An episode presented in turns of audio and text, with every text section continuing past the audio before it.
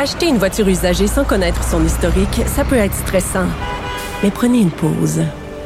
Et procurez-vous un rapport d'historique de véhicule Carfax Canada pour vous éviter du stress inutile. Carfax Canada. Achetez l'esprit tranquille. La Banque Q est reconnue pour faire valoir vos avoirs sans vous les prendre. Mais quand vous pensez à votre premier compte bancaire, tu sais, dans le temps à l'école, vous faisiez vos dépôts avec vos scènes dans la petite enveloppe. Hmm, C'était bien beau. Mais avec le temps, ce vieux compte-là vous a coûté des milliers de dollars en frais, puis vous ne faites pas une scène d'intérêt. Avec la Banque Q, vous obtenez des intérêts élevés et aucun frais sur vos services bancaires courants. Autrement dit, ça fait pas mal plus de scènes dans votre enveloppe, ça. Banque Q. Faites valoir vos avoirs. Visitez banqueq.ca pour en savoir plus.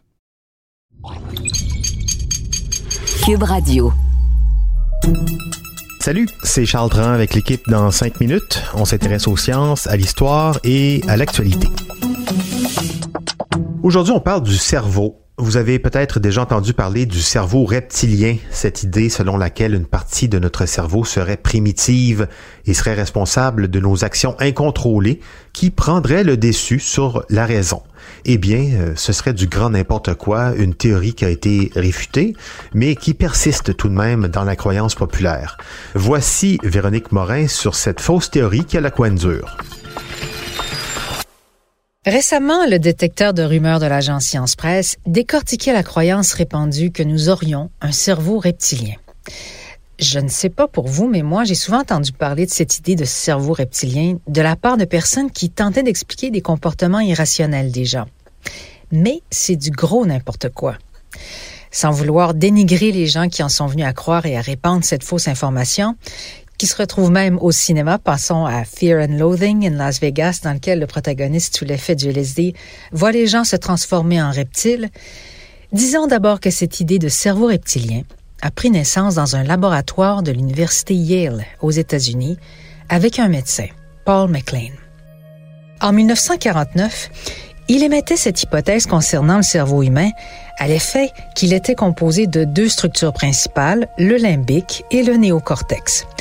Ses recherches sur des patients souffrant de maladies psychosomatiques et d'épilepsie avaient convaincu le médecin clinicien que la composante émotionnelle de ces troubles était localisée dans des structures profondes du cerveau, ce que l'on appelle aujourd'hui le cerveau limbique.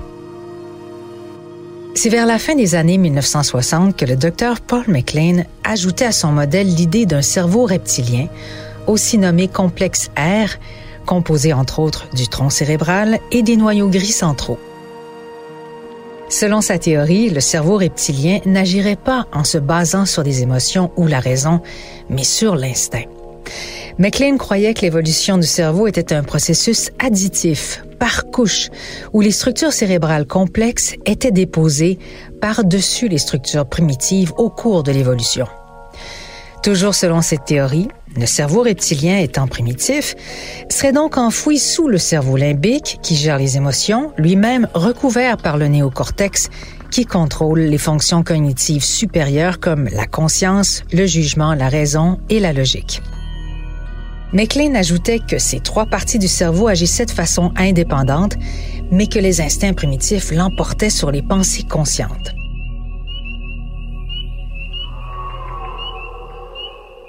Cette théorie en a séduit plus d'un, dont de grands penseurs comme le sociologue Edgar Morin, le biologiste Henri Laborit et non le moindre l'astronome et grand vulgarisateur scientifique Carl Sagan. Dans son livre Les Dragons d'Éden, qui explorait l'évolution du cerveau humain, Carl Sagan étale la théorie du cerveau reptilien de MacLean. Ce livre lui a d'ailleurs valu un prix Pulitzer en 1978 et a lancé sa carrière.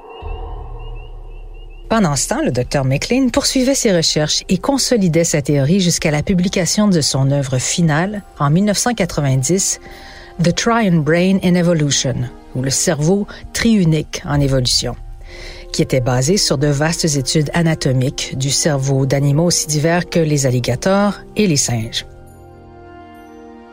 La théorie de MacLean apparaissait comme une version neuroanatomique de la vision tripartite du père de la psychanalyse, Sigmund Freud, de l'esprit, avec son surmoi, son moi et son ça. Le ça étant la partie primitive de nos instincts inavoués. La beauté conceptuelle de l'anatomie du cerveau de MacLean et l'attrait intuitif de la théorie lui ont conféré de nombreux adeptes et une énorme résistance même quand on s'est rendu compte que c'était faux. Non, le cerveau n'a pas évolué du primitif au plus sophistiqué, et non, nous n'avons pas un cerveau reptilien qui prend le contrôle sur notre capacité de penser, de raisonner et de réfléchir. Le site Cerveau de l'Université McGill explique bien les nombreux problèmes de cette théorie. D'abord, on sait maintenant que le cerveau des reptiles vivants actuellement possède, tout comme celui des mammifères, un cortex. Difficile alors de parler d'un cerveau reptilien qui serait que viscéral, alors que le cerveau des reptiliens actuels a aussi un cortex bien développé. Et difficile de concevoir que notre cerveau, comme McLean le soutenait, a été construit par couches successives dont la plus ancienne ressemblerait au cerveau des reptiles actuels. Les mammifères et reptiles actuels ont bien eu un ancêtre commun reptilien, mais c'est à partir de cet ancêtre commun que reptiles et mammifères ont divergé et ont ensuite suivi des voies de différenciation cérébrale différentes. Ça veut dire que le cortex des mammifères n'est pas plus récent que celui des reptiles actuels. Les deux ont évolué en fonction de contraintes différentes auxquelles ils étaient soumis pour donner les formes de cortex différentes qu'on observe aujourd'hui chez les mammifères et les reptiles.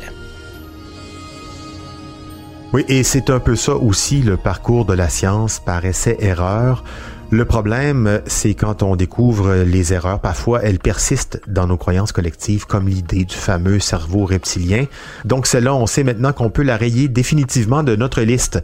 Merci Véronique Morin, c'était en cinq minutes.